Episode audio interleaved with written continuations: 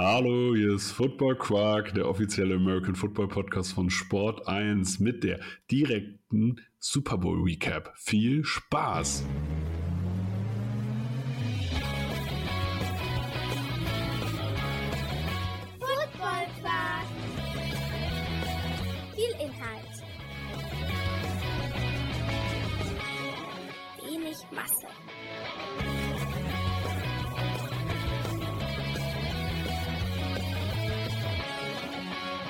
Hallo Philipp, guten Morgen. Ja, einen wunderschönen guten Morgen. Es ist 5.06 Uhr. Ja, Und wir, wir haben gesagt, wir, ja, wir haben gesagt, wir reagieren direkt auf äh, den Super Bowl. Auf, ich würde sagen, äh, man kann ein, jetzt schon le legendären Super Bowl. Erste Overtime seit Jahren und sehr, sehr spannend. Sehr, sehr spannend. Mit zwei Teams, die unterschiedlicher nicht aufgebaut sein könnten. Jetzt natürlich die wichtigste Frage. Wie fandst du die Halbzeitshow, Philipp? Ich kann dir nichts dazu sagen. Okay. Ich Ich hab, ja, ich habe So. ich hab, ich hab mit einem Ohr habe ich, hab ich natürlich mitgehört.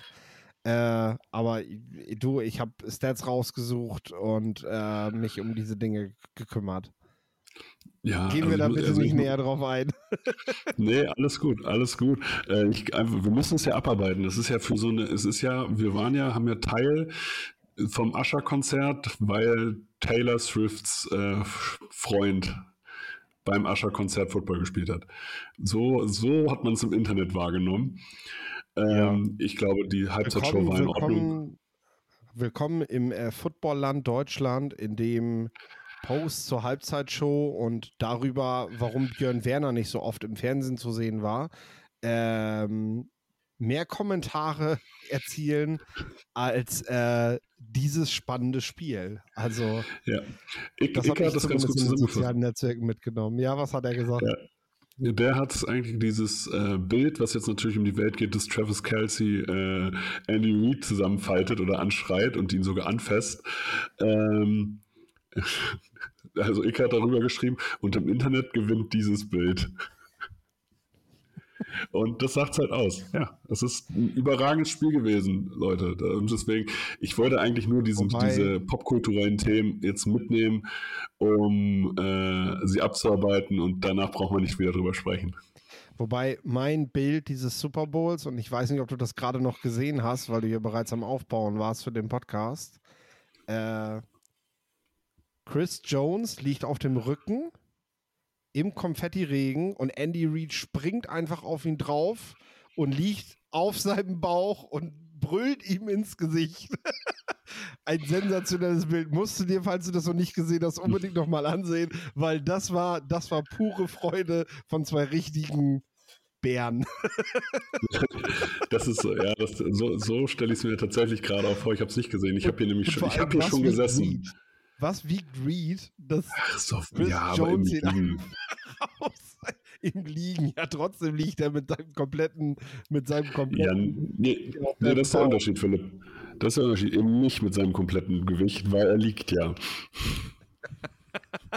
Das ist ja keine, das ist ja keine, das ist ja keine Punktlast.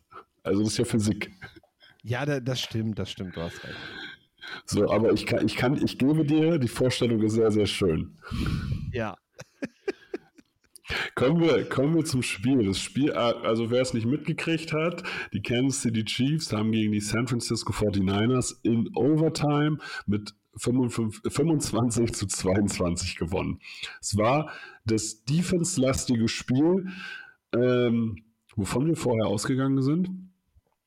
Aber ähm, es war die ganze Zeit spannend. Am Anfang hatte man das Gefühl, okay, die San Francisco 49ers, ja, die beide Defenses waren krass, aber die San Francisco 49ers haben diese Super, äh, Superstars Power auf den Skill Positions. Und während des Spiels hatte man dann das Gefühl, dass so langsam und stetig Kansas City immer mehr rankam und dann Ende, am Ende des Tages auch gewonnen hat.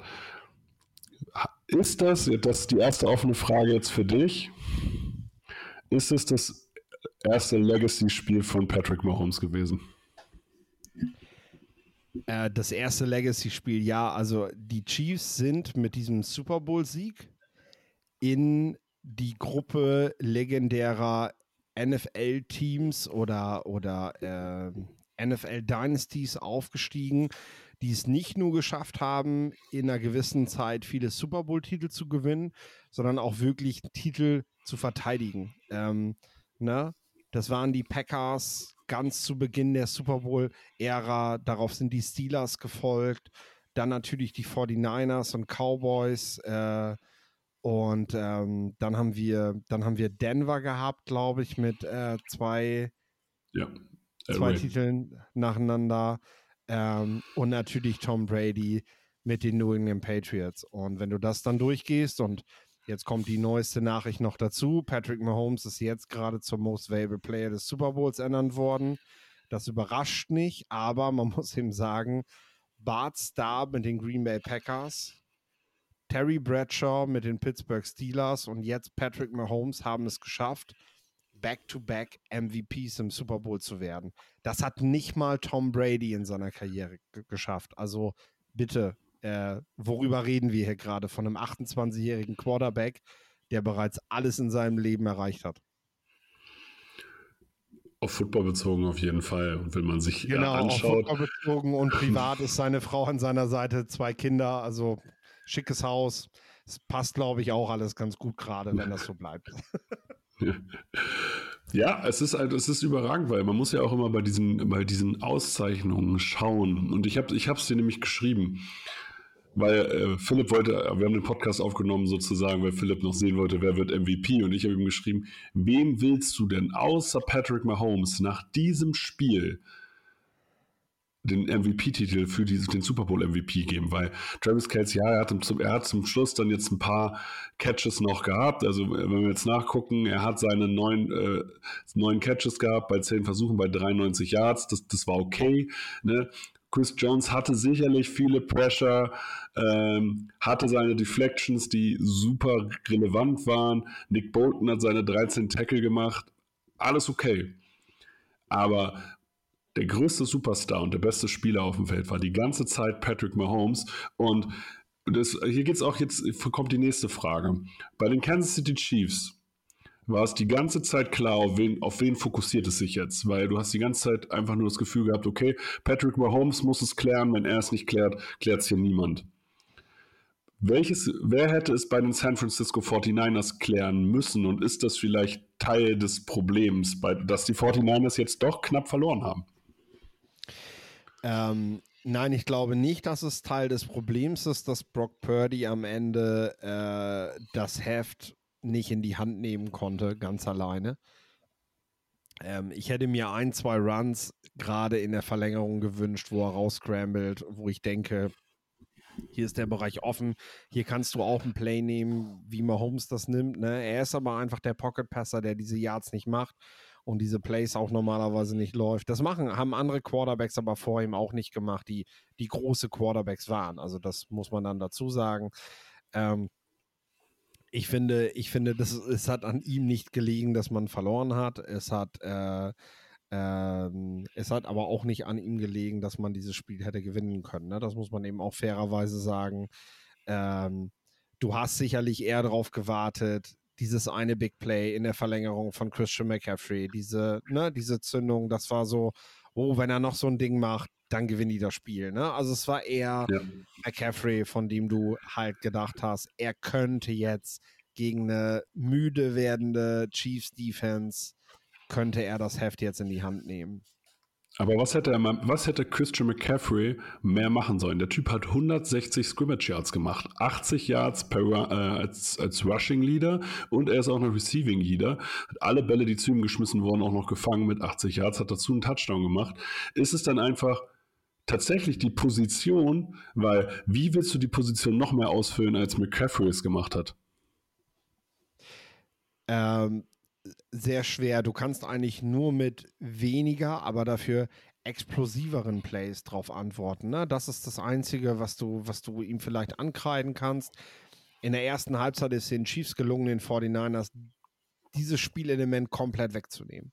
Weder durch die Luft mit Yards nach dem Catch, noch mit Yards nach dem Kontakt haben die 49ers wirklich Plays machen können. Und davon leben sie halt. Das ist die Spielweise, das ist auch Shanahans Spielweise, die eher leichteren Plays zu nehmen, die sich entwickeln können.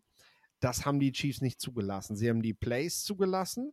Brock Purdy hatte, glaube ich, bis weit ins zweite Quarter hinein nicht eine, nicht eine Incompletion. Ne? Es kam wirklich jeder Pass an. Äh, weil, weil man das eben so hat spielen lassen. Also man hat ihn kommen lassen, man hat aber eben nie zu viel zugelassen. Wenn der Ball gefangen wurde, waren sofort genug Spieler da, um diese Debo Samuels und so aus diesem 49ers-Team eben direkt einzudämmen. Ne? Ähm, das haben die Chiefs halt defensiv sehr stark gemacht, muss man einfach sagen. Und natürlich das auch mit einer extrem hohen Blitzrate, haben wir vor, vorm Spiel schon gesagt. Äh, ich glaube, bei über 50 Prozent der Plays haben die Brock Purdy per Blitz ja unter Druck gesetzt. Äh, wenn die 49ers das mit ihrer Defense gemacht hätte, hätte Mahomes sie in Hälfte 1 geschlagen. Da, ja, und das, das, ist ja dann doch wieder der, ähm, der klare Unterschied. Aber gehen wir auf die beiden Defensives ein. Was war die Taktik, die die San Francisco 49ers gewählt haben? Die, und da muss man jetzt Steve Wilkes tatsächlich auch, finde ich, loben als DC, ähm, einen überragenden Job gemacht haben. Also die, äh, die Kansas City Chiefs hatten auch sehr, sehr starke Probleme. Die haben im ersten Quarter gar keine Punkte gemacht, in der ersten Halbzeit drei Punkte gemacht. Ich meine, wer ist Topscorer dieser, dieses Teams gewesen? Das ist Harrison Butker im Endeffekt. Bis zu einem gewissen ja, Punkt. Also. Ähm, Steve, Steve Wilkes hat auf seinen Foreman Rush gesetzt und das hat funktioniert. Das hat Mahomes auch nicht nur unter Druck gesetzt, weil er seine Räume nicht gefunden hat.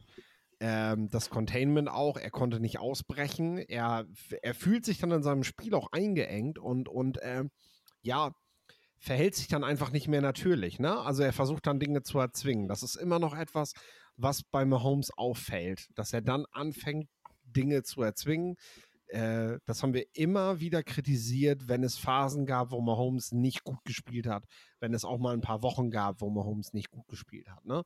Ähm, und äh, das hat man dann jetzt auch wieder gesehen. Dann zu Beginn des dritten Quarters direkt die Interception, eben genau aus dieser Situation. Ne? Du kommst aus der Pause, das ganze erst, die ganze erste Hälfte wollte nicht wirklich, wollte dir nicht wirklich was glücken.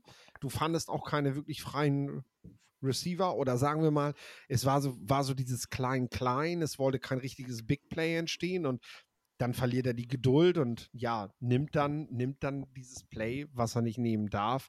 Es gibt die Interception und ähm, ja, Mahomes ist dann aber der Spieler, der jeden Drive als eine neue Chance sieht und dem das halt egal ist, dass das vorher gewesen ist, ne? Weil der Gegner ist ja nie weg gewesen. Trotz allem war man ja immer ran auf Tuchfühlung und konnte, konnte am Ende äh, das Spiel deshalb ja auch drehen. Hm. Wie äh, gut, für, gut oder schlecht fühlt sich Jake Moody, der Kicker der San Francisco 49ers? Ach du, äh, dieses verschossene PAT, beziehungsweise dieses geblockte PAT, ja. äh, das, also zum einen erstmal, du bist Rookie, du kannst nichts dafür, dass du in der dritten Runde gedraftet wirst. Ne? Schon mal, dass das mal eben festgehalten wird für alle, die von ihm jetzt eine gewisse Erwartungshaltung haben. Ne? Und wenn du als Rookie-Kicker in den Super Bowl gehst und alle 50 Jahre machst, als allererstes das längste Field Goal der Geschichte erzielst in einem Super Bowl. Harrison Butker toppt das dann nochmal, aber für ein paar Minuten hat er den Rekord ja gehabt. Äh, das ist auf jeden Fall großartig. Er ist auf jeden Fall wahrscheinlich für lange, lange Zeit der beste Rookie-Kicker, dem das gelungen ist. Ähm, und ja, das PAT, das geblockte, äh, ist am Ende auch nicht spielentscheidend, weil klar, man kann das hochrechnen und sagen, ja, dadurch sind sie halt nur auf Field Goal, aber die Chiefs sind in einer Vierter- und Drei-Situation und weil es eben dann nur noch diese drei Punkte sind, gehen sie an der Stelle fürs Field Goal. Es ist genauso möglich, dass sie bei Vierter und Drei dann dafür gehen, weil sie es müssen, weil sie vier Punkte zurückliegen und dann den Touchdown machen und das Spiel ist zu Ende. Also, ne, wir, wissen nicht, wie das ausgeht und wir können nicht einfach einen Punkt abziehen und sagen, ja, deswegen, deswegen ging das überhaupt da an die Verlängerung, weil sonst hätte es ja nie den Ausgleich gegeben. Das ist halt Quatsch. Glaubst du, glaubst du wirklich, dass ein Kicker in dem Fall so denkt, so rational, dass er sagt, naja, wir können ja dann auch die Folgen des Punktes, den ich machen würde, ja auch nicht abschätzen? Ich glaube, also äh, ich, ich, glaube, also ich würde auf jeden Fall Jake Moody weiß ja, dass er die über 50 Jahre gemacht hat und an einem geblockten Field Goal ist er ja nun mal nicht alleine schuld, ne? Ja, aber ich glaube, es ist einfach, mir geht es ums Gefühl. Mir geht es nicht um Rationalität. Also, Gut, mit, mit, dem Gefühl gehst du raus, dass du einen Super Bowl verloren hast. Also es geht jedem gerade scheiße in der Kabine. Ich glaube, das spielt keine Rolle, ob du jetzt der Kicker bist oder der Quarterback oder der dritte Tight End bist, der das Holding gemacht hat. Auch da haben die Refs, das ist meine nächste Frage, das tatsächlich, gehört tatsächlich zu meinen Notizen, haben die oh, Refs Einfluss ja, ausnahmsweise habe ich das. Ähm, für so einen Podcast, der so in der Nacht geschrieben ist, brauche ich zumindest ein bisschen, äh, wo lange ich mich langhangeln möchte. Haben, die Refs, äh, haben die Refs Einfluss aufs Ergebnis gehabt? Weil wir haben natürlich, wir haben immer mal wieder, äh, also die Moderatoren und Kommentatoren äh, haben immer wieder gesagt, ja, in der, äh, im Super Bowl wird eigentlich total wenig gepfiffen. Aber in teilweise wichtigen Entscheidungen wurde dann gepfiffen aus meiner Perspektive nur bei Entscheidungen, ja, außer bei der einen vielleicht, ähm, wo man halt auch klare Holdings auch gesehen hat, wo man halt auch quasi nicht anders entscheiden konnte. Aber sag, was sagst du? War das auffällig oder war das alles im Rahmen? Was haben die Refs, welchen Einfluss haben die gehabt auf dieses Spiel? Ich finde, dass du, dass du ja genau die Herangehensweise schon beschreibst. Du versuchst dich eigentlich aus dem Spiel rauszuhalten, versuchst die Leute das zu machen äh, machen zu lassen. Und äh, das haben die Refs über lange Phasen des Spiels gemacht. Es gibt Momente, in denen ist es einfach nicht möglich. In denen ist es einfach, du musst eine Flagge schmeißen, du musst hier eine Entscheidung treffen. Du kannst hier entweder sind das 50-50 Dinger, die du nicht einfach liegen lassen kannst, wo du nicht einfach sagen kannst, oh, lass mal laufen, sondern du musst halt auch mal Entscheidungen treffen, äh, wo du die Flagge wirfst oder sie eben nicht wirfst. Ähm, das Glück hast du eben in den seltensten Spielen als Schiedsrichter, dass, dass einfach so ein Spiel dahin läuft. Ähm, aber ich fand nicht, dass die Refs Einfluss auf das Spiel genommen haben. Also es gab keine spielentscheidenden Fehler, das definitiv nicht. Und ähm, es gab auch keine Entscheidung, die du zumindest nicht so treffen darfst. Also wo ich sage, das war, das war ein Fehler. Ähm, das war ein grober Fehler oder so. Nee, das sehe ich gar nicht. Auf welche Entscheidung möchtest du denn eingehen? Nee, das war tatsächlich einfach nur, das Thema Refs sind, bei, äh, sind in Finalspielen immer wichtig. Und es war auffällig, dass es halt gerade in der Overtime gab es dann ein, zwei Entscheidungen. Aber aus, und darüber kann man immer diskutieren. Und wenn du sozusagen, wenn du dir Twitter anguckst, dann gibt es immer 50 Prozent, die sich beschweren, 50 Prozent, die sagen, ja, das war aber was. Ich muss halt ja. in dem Fall sagen, viele Sachen, also wenn ich mir Trent McDuffie da angucke, ja, der hat halt in dem Moment beispielsweise einfach seinen kompletten Arm um die Hüfte gehabt. So, und das halt ein bisschen länger. Und dafür gibt es dann halt eine Strafe. So, ja, da, und, das, und das, also machst halt cleverer. Und historisch dürfen wir nicht vergessen, letztes Jahr haben die Chiefs von eben genau dieser Situation ja profitiert, als es auch eine 50-50, 60-40 Situation gab und man wirft die Flagge gegen Philadelphia und kurz darauf scoren die Chiefs eben das Spiel, den spielentscheidenden Touchdown. So ist es halt, ne? Und ähm, ich fand es ich fand's eigentlich passend, dass es jetzt in der Verlängerung, wir haben hier gesessen und äh, ich habe hab direkt gesagt, so, ja, äh, für mich ist das, ist, das, ist das symptomatisch, dass die Chiefs jetzt in der, in der Verlängerung genau, genau diesen Call fressen müssen von den Refs. Ne? Mhm. So, das passt einfach, weil das sage ich auch immer wieder gerne. Ja, Fehlentscheidungen ähm, rechnen sich, also gleichen sich vielleicht nicht in einem Spiel aus. Aber auf lange Sicht gleicht sich das eigentlich immer aus. Man ist mal benachteiligt und mal ist man im Vorteil. Und so hat die Chiefs jetzt an der Stelle, hätte, hätte sie auch echt treffen können jetzt in dem Moment.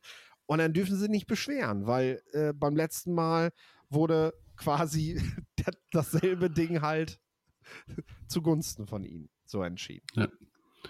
Nun müssen wir noch zu einem Feld kommen oder zu zweien. Thema Coaches. Was bedeutet diese erneute ähm, Super Bowl-Niederlage für Kai Shanahan? Weil in diesem Fall ist es halt so, äh, ich sag mal, Atlanta, bist du, hast du gegen die Patriots gespielt, vor vier Jahren, hast du auch gegen die Chiefs, hast, hab, hab, da wurdest du sozusagen, hast du eine, eine, Führung hergegeben und jetzt bist du eigentlich mit dem sehr, sehr talentierteren Team an den Start gegangen und verlierst trotzdem. Du hast sozusagen von statistisch gesehen, du hältst genauso lange den Ball, du machst 20 Yards im Rushing weniger, du machst im Passing äh, 80, äh, 50 Yards weniger. Ähm, aber am Ende des Tages, du bist ebenwürdig, ja, mag alles sein, aber das ist halt wieder ein Super Bowl, den Kai Shannon verliert mit seinem Team. Obwohl er diesmal sogar als Favorit mit dem eindeutig talentierteren Team reingegangen ist. Ja, Favorit mit 1,5, glaube ich. Also das ist ja dann wirklich auch, irgendwer muss der Favorit sein, wie man so sagt. Ne? Äh, aber also für mich gab es klare Fehler, die Kyle Shanahan, aber auch Steve Wilkes, der an sich ein gutes Spiel gecallt hat, am Ende noch einholen werden. Und ähm, das sind ein paar Dinge.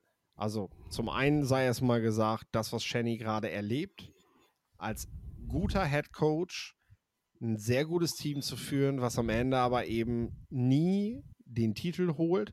Das haben andere Coaches vor ihm schon erlebt. Reed ist da ein sehr gutes Beispiel für. Wir haben das im Vorfeld schon besprochen. Und Reed hat es erst geschafft, als er einen Quarterback wie Patrick Mahomes hatte. So. Und das ist vielleicht das, was die 49ers sich nochmal fragen müssen. Äh, kann Brock Purdy sich zu diesem Quarterback entwickeln? Ne? Denn man muss ja bedenken, der junge Mann ist, ist, ist noch nicht lange in der National Football League und der kam jetzt auch gerade erst von einer Verletzung. Also der hatte jetzt eine Offseason ja. im letzten ja. Jahr. Die war jetzt nicht wie bei anderen jungen Quarterbacks ich treffe mich, ich gehe in ein QB-Camp und treffe mich mit, mit Spezialcoaches, die an den Themen halt mit mir arbeiten. Das hatte Purdy ja alles gar nicht. Ne? Und trotzdem hat er so gespielt, wie er gespielt hat. Also wir sind ja jetzt nicht in einem Punkt, wo wir sagen müssen, oh, man muss das alles in Frage stellen und äh, weil ihr den so spät gedraftet habt, müsst ihr den sofort fallen lassen jetzt, weil er da im Super Bowl verloren hat. Aber du musst dir halt zumindest die Frage stellen, welche Entwicklungsschritte muss dieser Quarterback nehmen, damit wir auf diesem Niveau, wo wir sein müssen, weil das hat es halt mal wieder gezeigt, damit wir, damit wir damit eben Spiele gewinnen können. So. Äh, aber für mich sind ein paar Fehlentscheidungen dabei. Und zwar ist das zum einen, wir haben es bei Shanny erlebt, wir haben es vorher gesagt, reagierst du auf den Blitz jedes Mal, indem du so viele Leute in die, in die Protection schickst, wie, wie du kannst? Oder reagierst du damit auch mal drauf, indem du einfach deine Receiver genau in den Blitz reinlaufen lässt? Ne? Und was war? Phasenweise war George Kittle einfach komplett aus, aus dem Receiving Game herausgenommen. Die Chiefs haben das erreicht. Die haben auch McCaffrey teilweise komplett aus dem Receiving-Spiel rausgenommen. Josh Schick sowieso, weil diese Spieler plötzlich nur noch mit Blocken betraut waren. Teilweise, teilweise nur zwei Leute Routen gelaufen sind. Äh, ja, und dann hast du dahinter eben einen Quarterback, der kein Runner ist. Das funktioniert dann halt nicht. Ähm, das ist etwas, was du Shanny auf jeden Fall ankreiden musst. Was ich Steve Wilkes ankreide, ist, du bist die ganze Zeit mit deinem Four-Man-Rush super unterwegs und limitierst das Spiel von Mahomes auf eine Art und Weise, dass der Mann die Geduld verliert und plötzlich fängst du mit, mit, mit, mit beiden Inside-Linebackern an und ziehst durchs A-Gap, weißt du? So in, in wichtigen, kritischen Momenten, wo du dich fragst so, warum blitzt du jetzt plötzlich? Warum erlaubst du jetzt plötzlich, dass das Rice einfach mit einer Overroute oder so, ne, einfach einmal horizontal durch die Mitte laufen kann. So, wo, du meinst diese Wheel da einmal. Das genau, war so wo, einmal, kein, ja. Genau, wo kein Linebacker ist und, und dann, hm. ne, so, weil du alles plötzlich an die Line of Scrimmage bringst. Du machst genau das, was dir im Vorfeld klar gewesen ist, was du nicht gegen Mahomes machen sollst, weil er bestraft dich. Und Mahomes nimmt halt jedes Play, wie es kommt. Der ist halt in seiner Entscheidungsfreude, ist der so schnell, dass der das sofort antizipiert und sagt, geil, jetzt kriege ich einen Blitz, perfekt, werfe ich rein und ne, schieß euch ab. Wunderbar. Und das dritte ist, Fred Warner war auf den Cointest von seinen Coaches nicht vorbereitet. Die neuen Verlängerungsregeln hätten eigentlich von ihm verlangt, ich meine, das Einzige, womit ich das begründe, dass die 49ers zuerst den Ball genommen haben mit den neuen Overtime-Regeln in der Postseason, wo beide Teams den Ball kriegen. Die einzige Begründung, die dafür spricht, sofort den Ball zu nehmen, ist, meine Defense ist so washed und die des Gegners auch. Deshalb will ich die jetzt erstmal platt machen weiter. Und meine Defense bekommt die Möglichkeit, ein bisschen zu resten. Ich glaube das aber nicht, dass das in dem Moment der, Gedank der, der Hintergedanke gewesen ist. Ich glaube, dass man die Situation angegangen ist wie eine normale Verlängerung. Haben wir ja dieses Jahr in der, äh, ja. in der GFL auch bei einem großen, bei einem großen deutschen Coach gesehen. Das macht er vielleicht auch nicht gerne hören, aber der hat es halt in dem Moment verpennt, dass es auch eine andere Overtime-Regelung gibt.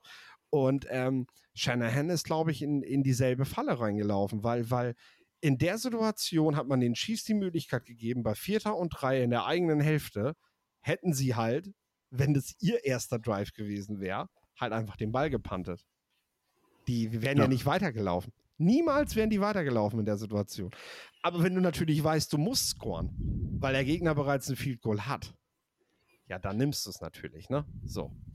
Äh, und genauso wäre es ja auch gewesen, wenn die 49ers im ersten Drive einen Touchdown gemacht hätten. Dann nimmst du eben bei Vierter und Goal am Ende zur Not auch nochmal das Play für den Touchdown, statt aus Field Goal zu gehen, weil das eben nicht reichen würde. Also es ist ein klarer Nachteil, als erstes den Ball zu haben.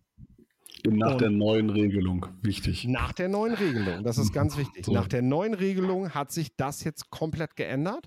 Das Einzige, was sich, was sich verbessert hat, ist, dass beide Offenses definitiv einmal den Ball kriegen. So. Und wenn es am Ende der Verlängerung, also nach der Ende der ersten Verlängerung halt äh, so gestanden hätte, 1919, 22, 22, dann wäre man ja einfach in die nächste Verlängerung reingegangen. Also man hätte ja die Overtime praktisch gespielt wie ein normales Spiel nochmal. Mit Halbzeitpause und allem drum und dran. Ich weiß nicht, wer dann die Halftime-Show gemacht hätte. Vielleicht äh, wäre dann irgendwie Post Malone nochmal aufgetreten oder so, aber ähm, das äh, hätte man dann hätte man dann regeln müssen. Ne? So, so hat Chenny das tatsächlich auch ein Stück weit mit verkorkst. Also das äh, hätte er hätte er besser lösen müssen. Und in, in, im Super Bowl erwarte ich, dass du auf diese Situation vorbereitet bist. Ich gebe nicht dem Spieler die Schuld. Als Inside Linebacker hast du andere Aufgaben, als auch noch zu wissen, wie du bei einem Cointoss zu entscheiden hast. Das ist etwas, was du ja. von außen reinkriegst. In, in dem ich wollte gerade sagen, das ist ja, du bist ja einfach da auch nur ausführende Kraft. Du wollte ich gerade sagen, wenn du nicht gerade Jair Alexander heißt äh, ja. und gerade in, in, deiner Heimatstadt spielst, dann, dann entscheidest du das, was dein Headcoach dir reingibt. So, und von daher, jetzt natürlich die, müssen wir weitersprechen. Wir sehen hier die Kansas City Chiefs gewinnen mit einem Elite-Quarterback und das Waffenarsenal drumherum wird eigentlich immer schwächer. Sie, sie in ihrem ganzen Roster-Building sorgen sie langsam dafür, dass die Defense wirklich elitär wird, das muss man ganz klar sagen, und dass die O-Line gut ist, aber ich sag mal, die Receiver der, der, Chiefs sind jetzt nicht überragend. Ich glaube immer noch, Michael Hartman freut sich tierisch, dass er nicht mehr bei den Jets ist, sondern jetzt zu den Chiefs gegangen ist. Aber genau das sagt es ja prinzipiell auch aus. Außerhalb von Travis Kelsey haben sie in, in Sachen Passempfängern äh, oder in Sachen Skill Positions keine Elite-Spieler. Nun gucken wir natürlich auf den Draft und du bist ja der Draft-Nerd. Ja glaube Wir sehen im, im, Gegenzug ja die San Francisco 49ers, die genau das Game-Modell gefahren haben und gesagt haben, wir holen uns ein All-Pro irgendwas Team mit allen möglichen Stars. Und in der, Off in der Overtime hat man es auch nochmal gesehen. Wenn sie gelaufen sind, sind sie komischerweise äh, über ihre linke Seite gelaufen. Mit Kittel, mit McCaffrey, yeah. mit Juszczyk, mit über Trent Williams. Ähm, Mag ja auch alles funktionieren, aber auf Quarterback haben sie sozusagen ihre Limitierung und ich sage bis heute immer noch, wir müssen, um dass sich Brock Purdy entwickeln kann, müssen auch wir von den Medien, und ich bezeichne uns jetzt auch einfach mal als Medien, auch wenn sich in Amerika keine Sau für uns interessiert, aufhören, Brock Purdy immer darauf zu reduzieren, dass er halt äh, als letzter Pick gedraftet wurde. Das ist wurscht. Wir müssen ja. das nicht in jedem Narrativ erwähnen. Das Narrativ muss aufhören. Das Narrativ muss so sein, der Typ ist in den Super Bowl gekommen. Der hat sein Team in den Super genau. Bowl geführt. Damit gibt man ihm auch die Chance, sich weiterzuentwickeln. Jetzt aber, ja. worauf eine Frage abzielt, Roster Building. Jetzt kommen wir ja bald zum Draft. Alle sind auf der Suche ja nach Elite-Quarterbacks. Hat dieser Super Bowl oder die letzten zwei mit der Tatsache, dass eigentlich ein Team, was ja individuell schwächer besetzt ist, ähm, aber einfach auf einer Kernposition stärker besetzt ist, nämlich dem Quarterback, dazu geführt, dass die Draft-Position der Quarterbacks, der potenziell Elite-Quarterbacks im Draft noch weiter ansteigen. Und die vielleicht auch Teams noch mehr dazu bereit sind, äh, wirklich Kapital in diese Position zu stecken und auch Draft-Ressourcen. Ähm, ja. darf ich, darf ich, obwohl es ein Super Bowl Recap ist, kurz über, über meine Bears sprechen? Ja, es hätte mich gewundert, wenn du in einer Folge nicht über deine Bears sprichst. Wenn ich das schaffe. Es passt sein. Es gibt gerade, weil äh, wir haben dieses Jahr im Draft haben wir zum ersten Mal vielleicht seit Jahren die Situation, dass es nicht heißt, warte mal auf die nächste Draftklasse, sondern dass es heißt, lass mal lieber dieses Jahr einen Quarterback holen. Also mhm. Perspektive ist eher, nächstes Jahr ist weniger im Draft los auf der Position des Quarterbacks. Äh, könnte zum Beispiel auch die Bears dazu veranlassen zu sagen, naja, wir traden Justin Fields dieses Jahr vielleicht nicht weg, obwohl wir in der ersten Runde einen Quarterback nehmen, weil wir nächstes Jahr für ihn mehr kriegen, weil die Teams dann mehr dazu genötigt sind, für einen Veteran Quarterback zu traden, weil jetzt dieses Jahr einfach die Fülle da ist an guten QBs, die das Potenzial haben, neue Franchise-Quarterbacks zu werden. Ähm, da gibt es verschiedene Vorlieben im Draft, da gibt es sehr interessante Optionen. Ähm, ja, mit denen sich natürlich alle NFL-Teams, die nicht einen gestandenen Quarterback haben, beschäftigen werden. Und dazu gehören natürlich auch die 49ers, denn du bist an 31 dran im Draft und äh, es lohnt sich immer, sich auf der Position umzuschauen. Aber du musst eben ganz klar sagen, Brock Purdy hat hier in diesem Jahr, wir haben das schon gesagt, mit der Geschichte, mit der Verletzung, er hat dir gezeigt, dass er auf jeden Fall seine Chance verdient hat, mit diesem Team weiter zu arbeiten. Du hast die Möglichkeit, aufgrund seines Vertrages, den er hat, ne, er hat noch zwei Jahre unter seinem Rookie-Deal mit einem Cap-Hit von knapp über einer Million jedes Jahr. Äh, und daran muss sich halt erstmal auch nichts ändern, äh, weil Brock Purdy halt keine Möglichkeit hat, woanders hinzugehen. Der kann halt höchstens damit drohen, dass er, dass er, dass er seinen Vertrag aussetzt, bis man ihn tradet. Äh, und dafür, glaube ich, hat er gerade aber zu viel Erfolg in diesem System und in diesem Team der 49ers, als dass er dazu einen Grund hätte, das zu machen. Äh, mir geht es jetzt nicht nur um die 49ers. Bei den 49ers würde ich es für einen Fehler halten, wenn die Brock Purdy nach dieser Saison irgendjemanden vorsetzen oder an die Seite setzen. Um NFL mir, mir geht es, genau, mir geht es um die, ich nenne es wirklich, die, die Jimmy G's in dieser Welt. Wenn ich Jimmy Garoppolo habe, also einen soliden Starter, gebe ich mich damit zufrieden und baue dann darum mit Skill Positions einfach auf, mit elitären Skill Positions und sage halt, ja, okay, der durchschnittliche Quarterback wird mich schon dazu bringen im richtigen System. Oder bin ich jetzt noch wachsamer und sage, nee, die Geschichte zeigt, der Elite Quarterback bringt mich immer in die bessere Situation und ich kann ja, du musst es ja, man muss es ja auch so sehen, der Elite Quarterback löst mir andere Probleme und überspielt mir auch andere Probleme innerhalb meines Roster-Buildings. Natürlich. Weil wenn du vor zwei Jahren, als die, als, andere Spieler als, nicht, ja. Genau, also wenn, wenn du vor zwei Jahren, als die Chiefs Tyreek Hill getradet haben, ähm, haben alle gesagt, ja, okay, das ist jetzt Retooling bei den Chiefs und so weiter. Und die gewinnen danach, ohne den elitären Season, zwei Super Bowls. So. Ja. Führt das dazu, dass andere auch ins Umdenken kommen und jetzt noch eher dazu bereit sind, okay, für einen, für den potenziellen Elite-Quarterback äh, gehe ich wirklich auch ins Risiko. Weil ein durchschnittlicher Quarterback wird mich niemals so weit bringen. Weil wie viele All-Pros willst du noch in einem Team vereinen als die 49ers mit einem guten Quarterback? Ich sage nicht, dass Brock Purdy gerade schuld ist, sondern ich würde Brock Purdy weiterhin die, Schuld, ja. äh, die, die Chance geben. Aber es, mir geht es um die anderen Teams, die nicht in den Super Bowl gekommen sind. Ja, ich verstehe, was du meinst jetzt. Äh, also äh, das ist im Prinzip ja nichts Neues und NFL-Teams haben das eigentlich alle verstanden. Das Ding ist nur, dass du halt nicht jedes Jahr diese Möglichkeit hast. Du wirst halt weiteren Teams haben, die mit den Baker Mayfields und den Jimmy Garoppolos in eine Saison gehen, äh, weil du keine andere Option hast. Ne? So, natürlich ist in der Wunschvorstellung jedes Team irgendwie sehr früh im Draft dran, bekommt seinen Wunsch-Quarterback und kann den aufbauen. So, aber natürlich musst du auf der Position auch überhaupt erstmal gesetzt sein. Das heißt, du kannst nicht in den Draft reingehen, wenn du nicht an eins oder zwei dran bist und halt gar keinen Quarterback haben. Die Buccaneers stehen zum Beispiel jetzt gerade vor der Entscheidung, mit Baker Mayfield den Vertrag zu verlängern. Wie viel muss man ihm bezahlen? Was ist, was ist realistisch? Du willst natürlich mit den gezeigten Leistungen von Baker Mayfield diesen Vertrag so gering wie möglich halten. um dir Optionen freizuhalten. Weil du natürlich gar nicht weißt, ob du, nachdem du jetzt in den Playoffs warst, dieses Jahr überhaupt einen Quarterback bekommst. Verlängerst du den Vertrag von Baker Mayfield aber nicht, gehst du mit Kyle Trask in die Saison oder wer es da gerade ist. Und ähm, deine zweite Option ist dann, dass du einen draften musst. Dass du nicht mehr kannst, sondern dass du dann wirklich musst. Äh, in die Situation willst du dich halt genauso wenig bringen. Denn wir wissen auch alle, Quarterback-Picks, gerade frühe Picks, sind auch schnell das Grab, was sich der GM selber schaufelt. Na, du bist dann auch schneller weg vom Fenster, als du gucken kannst. Andere GMs, die nicht so schnell auf ihren Quarterback, auf ihren neuen gesetzt haben, durften deutlich länger im Amt bleiben.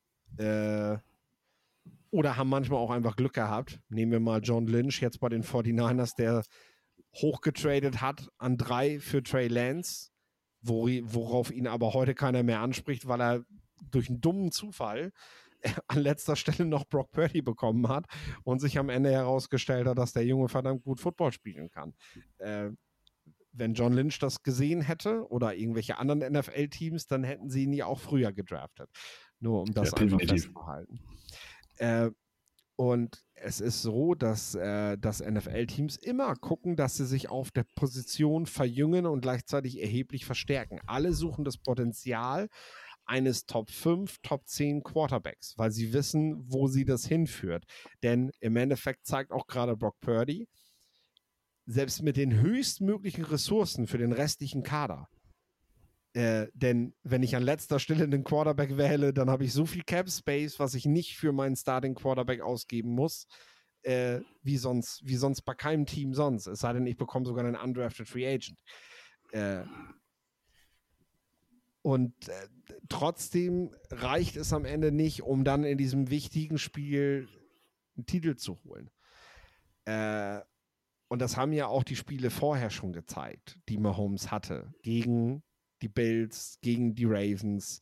Am Ende schlägt dich der Arm. Am Ende ist es auch nicht die Mobilität, die ein Quarterback mitbringt, die Laufstärke, die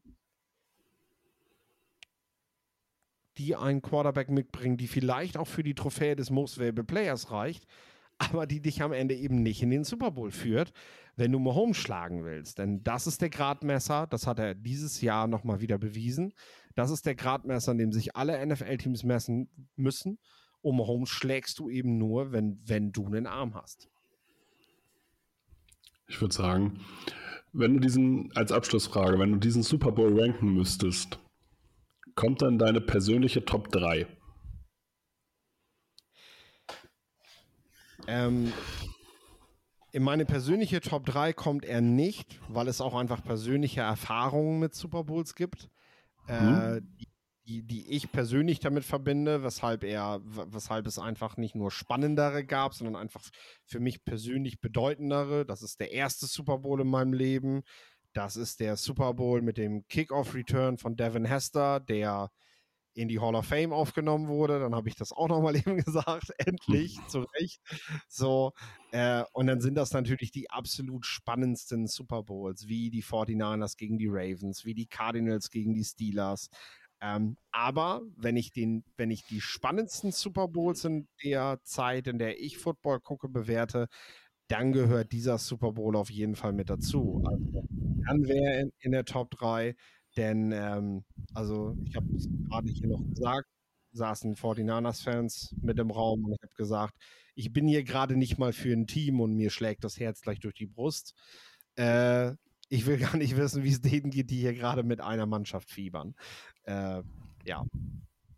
Das ich glaube, das, das, Wie geht's dir damit? Das fasst es ganz gut zusammen. Natürlich, also für mich wird kein Super Bowl erstmal den Patriots Falcons Super Bowl schlagen mit dem Comeback-Sieg, mit dem, mit dem letzten Overtime-Sieg sozusagen. Ähm, das liegt aber einfach tatsächlich daran, dass sich da Geschichte, Spannung, eigenes Teaminteresse einfach alles zusammengefügt hat. Ähm, aber auf jeden Fall ansonsten. Also ich weiß nicht, ob es eine Top 3 ist, aber eine Top 5 auf jeden Fall. Ich fand das einfach, es war einfach ein gutes Spiel. Ich fand, man konnte, man konnte sich das richtig gut angucken. Und äh, es war auch nicht ähm, dass man so das Gefühl hatte, so, okay, dieses Team dominiert jetzt. Geht dieses Spiel, äh, geht jetzt sozusagen das Spiel noch ein fünftes, sechstes Quarter weiter, glaube ich, dass man nach sechs Quartern führen halt äh, die 49ers wieder. Und jetzt war sozusagen im richtigen Moment zugeschlagen, im richtigen Moment das Momentum auf seine Seite gezogen äh, und am Ende des Tages auch sehr viel Qualität, die sich da durchgesetzt hat. Ähm, also einfach des Quarterbacks, aber das ist dann auch eine individuelle Leistung, die, vor der ich einfach froh bin, dass ich das so mitnehmen konnte und das so einfach mir live angucken durfte. Ja, es gibt Super Bowls äh, mit wenig Punkten, die mit wenig Punkten auskommen, bei der dann vermeintlich von einer Defense-Schlacht geredet wird, die aber keine ist. Also dieser Super Bowl Rams Patriots war damals einmal eine hm. Frechheit. Das war ja. eines Super Bowls nicht würdig.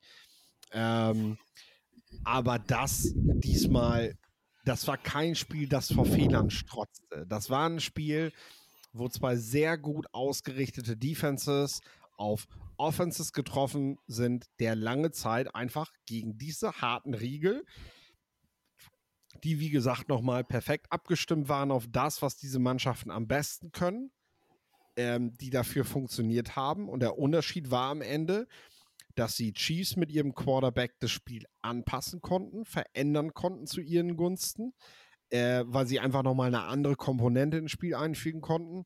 Und die 49ers in dem Moment, als sie das versucht haben, wollte das nicht funktionieren. Da hat das eben nicht gereicht.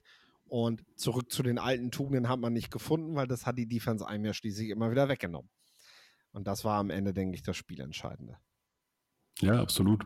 Ich würde sagen, wir haben jetzt, das war die erste Reaktion sozusagen. Vielleicht denken wir in vier, fünf Tagen schon wieder anders über diesen Super Bowl. Aber ich glaube, als erste Reaktion auf diesen Super Bowl haben wir das, glaube ich, für euch alles ganz gut zusammengefasst. Ich hoffe, dass euch das äh, dass euch das Engagement imponiert, die Folge gefällt und dass, wenn ihr diese Folge hört, ihr das auf sämtlichen Social Media Kanälen natürlich teilt, euren Freunden schickt, etc. pp. Das letzte Wort hat wie immer Philipp. Ja, ich lege mich jetzt ins Bett.